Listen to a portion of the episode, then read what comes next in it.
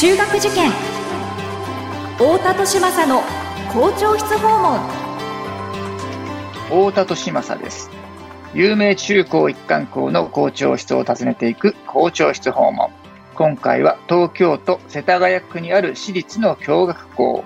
東京都市大学轟中学校高等学校の校長先生にお話を伺います。学校は個性で選ぶ時代入試も模試も出会いの場です。思考コードという新しい基準で子どもたちと学校の可能性を広げたい。私たちは首都圏模試センターです。太田利政の校長室訪問。文化放送ポッドキャスト QR 太田利政の校長室訪問。それでは、東京都市大学轟中学校高等学校の校長、原田豊先生にお話を伺っていきましょう。原田先生、よろしくお願いします。よろしくお願いします。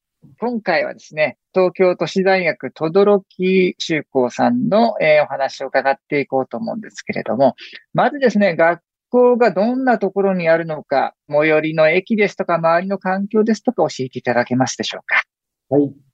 東急の大井町線、あの、品川区の大井町駅と川崎の溝の口駅を結んでいる線なんですが、轟という駅から徒歩で10分ほどのですね、閑静な住宅街の中にいます。はい、そうですね。轟渓谷といってですね、はい。の中で、えーまあ、唯一ですね、あの、渓谷があって、シーズンには桜の花が非常に綺麗で、いわゆるその癒しのスポットとして、そうですね。有名な場所ですね。そんな、はい。思います。はい、ありがとうございます。すで、世田谷区になる。あ、そうです。世田谷区です。ね、そうですよね。ね、世田谷区の中で、都心にも、あの、当然近いんですけれども、ちょっと、あれですね、あのエリア、あの、大井町線のエリアっていうのは少しその昭和の風景が、なんか名残があるっていうか、そんなエリアなんですよね。ね 商店街もちょっとね、昭和っぽい雰囲気がまだ残っているっていう、そういう、えー、のどかな住宅街というところに位置している学校かと思います。まあそういったですね、環境にある東京都市大学とどろきさんなんですけれども、学校の中の様子についても伺っていければと思うんですが、最近の学校のご様子はいかがですか？あの、最近ということで言えばですね、つい、えー、31日、昨日ですが、あの、高校生、ね、5月31日ですね。はい。高校生の体育祭というものが、まあ、実施されました。ああ、そうですか。はい。学年やクラスを超えて、まあ、4色の色に分かれてですね、まあ、最高生で、はい、まあ、実施される、えー、なります。あの、体育祭は高校と中学と分けてそれぞれ行うそうですね。なるほど、なるほど。高校はここで行います。はい、なるほど。私はその体育祭のね、ええ。えー、参加態度っていうんでしょうかね、表現ええ、それがね、まあ非常にこう自慢の一つでもあるんです。ええどういう、競技に真剣に取り組むっていうのはまあ当たり前といえば当たり前なのかもしれませんけど、競技だけじゃなくてね、はい、まあ、とにかく、あの、応援合戦をやらせても、まあ、みんなで集まってちゃんと練習をして、質の高い応援合戦をやるし、それから、あの、感染態度ですね。はい。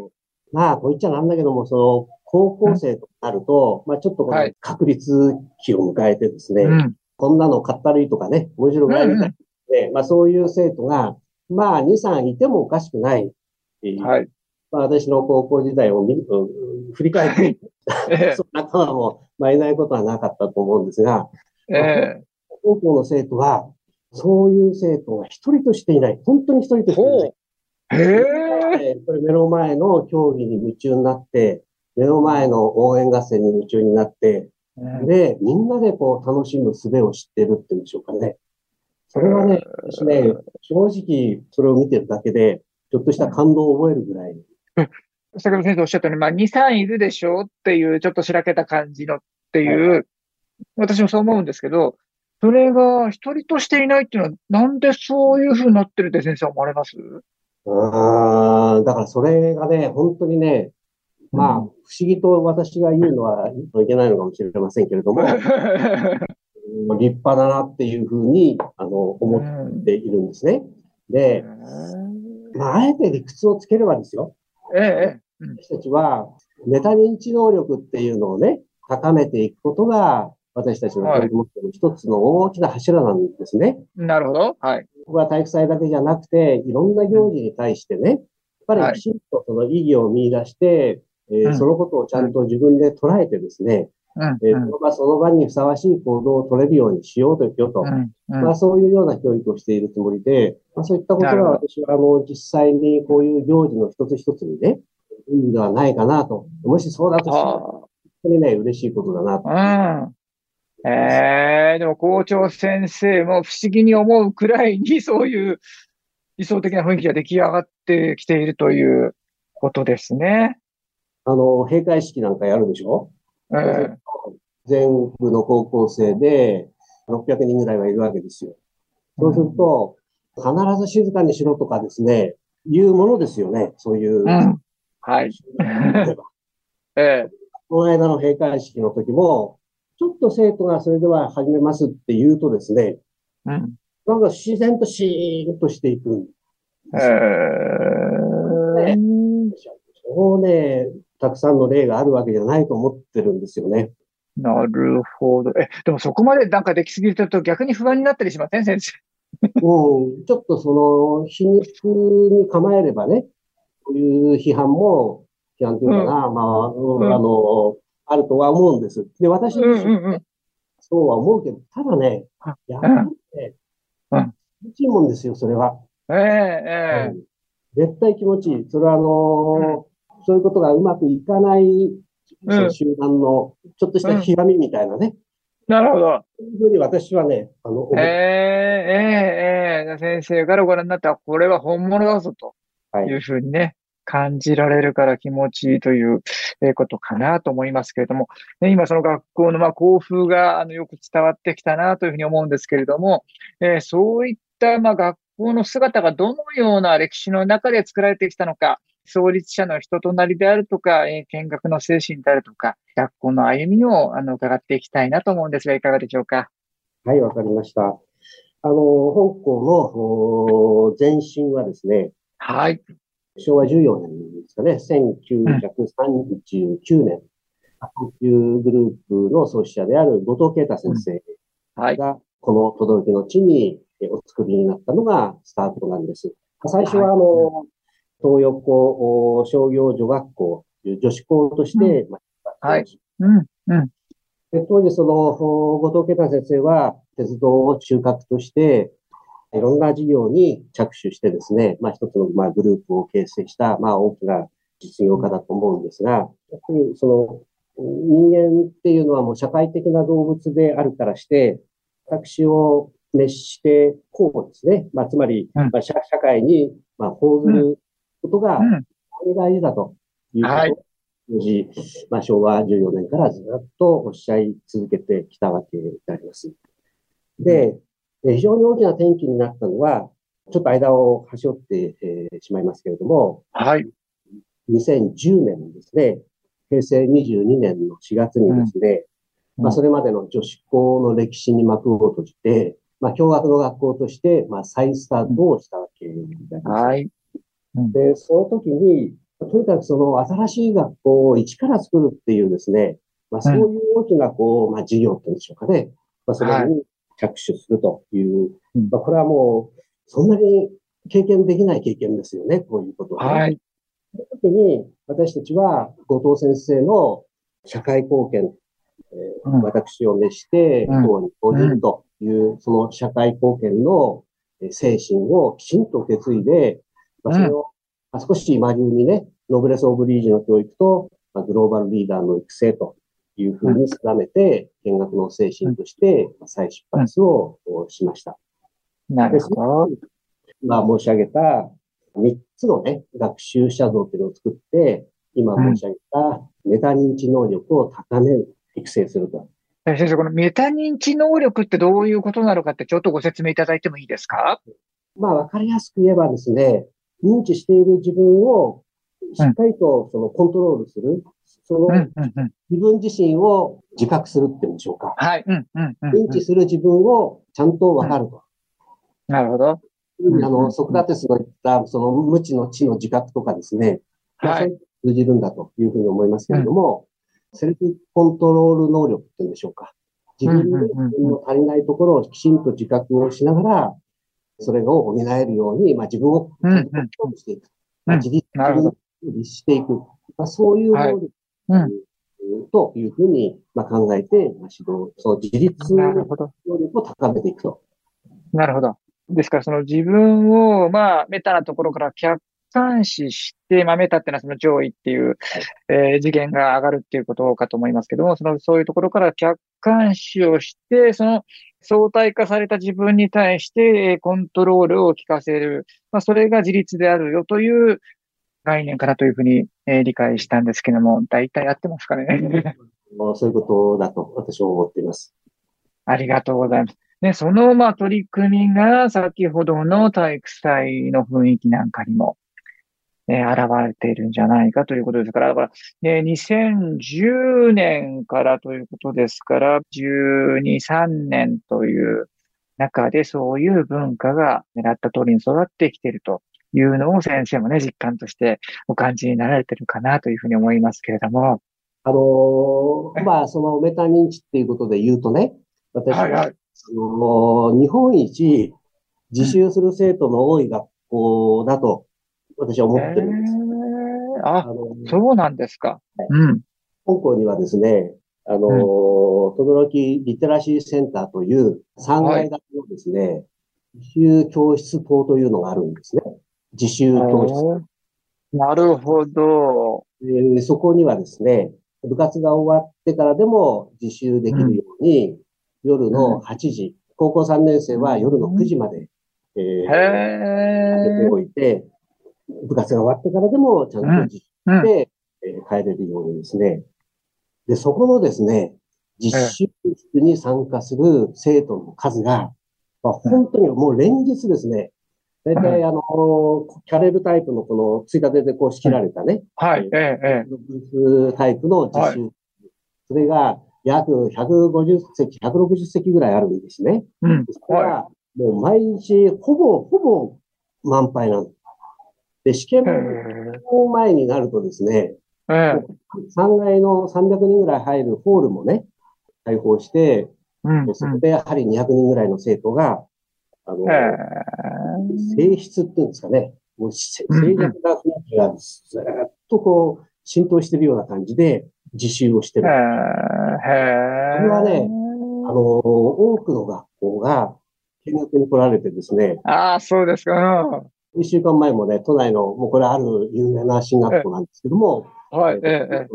実習室の様子を見たいということで、ほ見学に来られて、やっう。ぱりね、あの、感動して帰られた。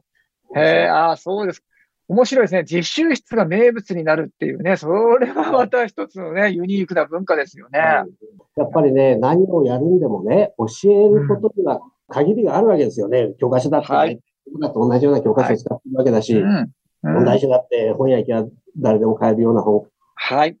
本題は自分で勉強しようと思うマインドがあるかないか、ええ。そこしかないと思うんです、私ね。そうですね。いや、本当ですね。ええ。うんそういう、やっぱりメタ認知能力、自学、自習力、まあ、香港では非常にこう身についている生徒が、そういう意味でも多いんではないかっていうふうに、私は解釈してる。ええ。なるほど。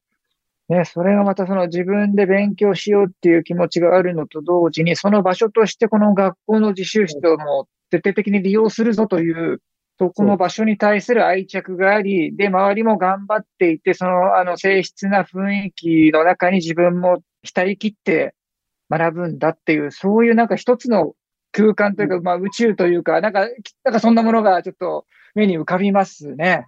おっしゃる通りです。やっぱりね、環境っていうのは大事で、普段使ってる教室をねうん、放課後うん。自習室に開放するから使っていけよというのか、うん。そこ、普段の生活とはちょっとかけ離れたところに、うん。そこに行くと、なんとなくちょっと雰囲気が変わると。そうはい。いう況があるのと、ないのとではですね、私は私はもう決定的に違うと思うんですね。なるほど。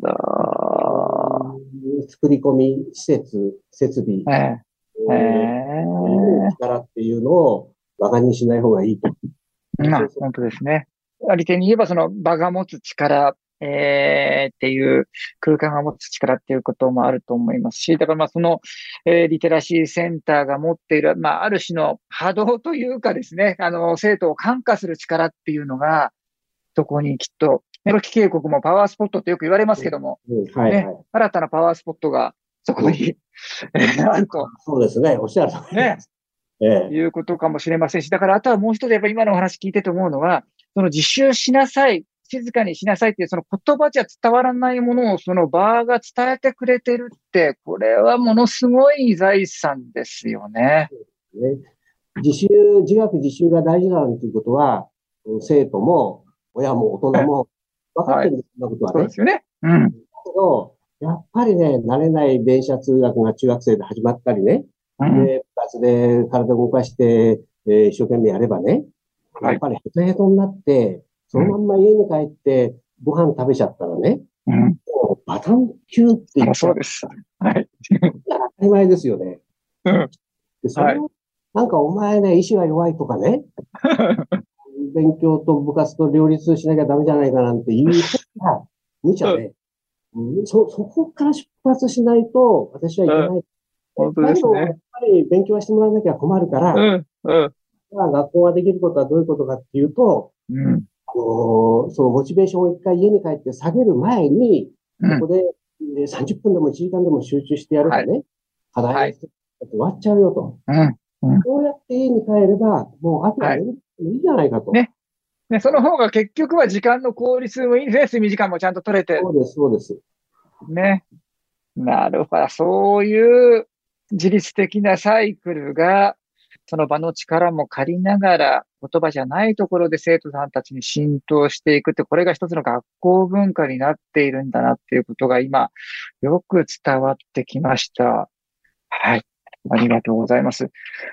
まあ、そういったですね、豊かな学校文化っていうんですかね、が育っている東京都市大学轟さんなわけですけれども、まあ、その教育のエッセンスをですね、一般のご家庭でも取り入れるヒントですとか、あるいはその子育てアドバイスみたいなことを一言いただければと思うんですが、いかがでしょうか？これはアドバイスになるのかどうかよくわからないんですが、ええ子供に大事なことを身につけさせようと思ったら、はい。大人がやっぱり苦労しないと、うん。だと思うんですね。なるほど。うん。大人が苦労。そのことをもう少し大人にちゃんと考えた方がいいなというふうに思っていて、例えば、うんうんうん。教師でもそうです。あの、最近の若い子は本を読まないとかね、はい、はい。えー嘆かわしいとかね、最近の若者はダメだと。うんそう言ってるだけだと、やっぱり、ね、やり方として野蛮だというふうに思う。なるほど。やばい。それから、あの、さっきのその自学自習もそうです。あの、は学自習しろ、自学自習しろと。ただ言ってるだけじゃ、やっぱりそれも、あんまり、あの、賢いやり方ではない。はい。で、私は、やっぱり何でもまあ、この身につけさせたい資質、これを身につけさせるっていう目標を作ったら、はい。きちんとしたですね、その、うんやり方、システム、うんそれはやっぱり考えてあげるっていうことが、まあ、少なくともはい教師の仕事ではあります。そうですよね。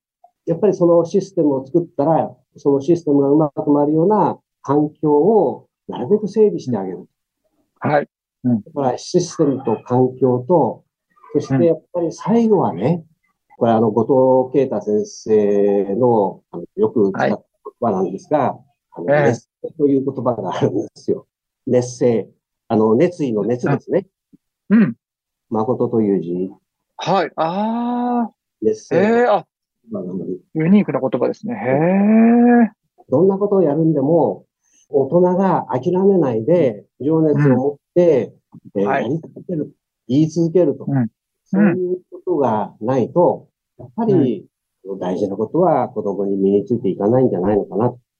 なんかそのことは強く感じるし、私はやっぱり教師としての、まあ、自戒っていうんでしょうかね。自らのはい。ましてね、そのシステムと環境の整備と、そして最後は熱性というのが、やっぱり、教師の次回としてやっぱり持っていたい要素というふうに思っています。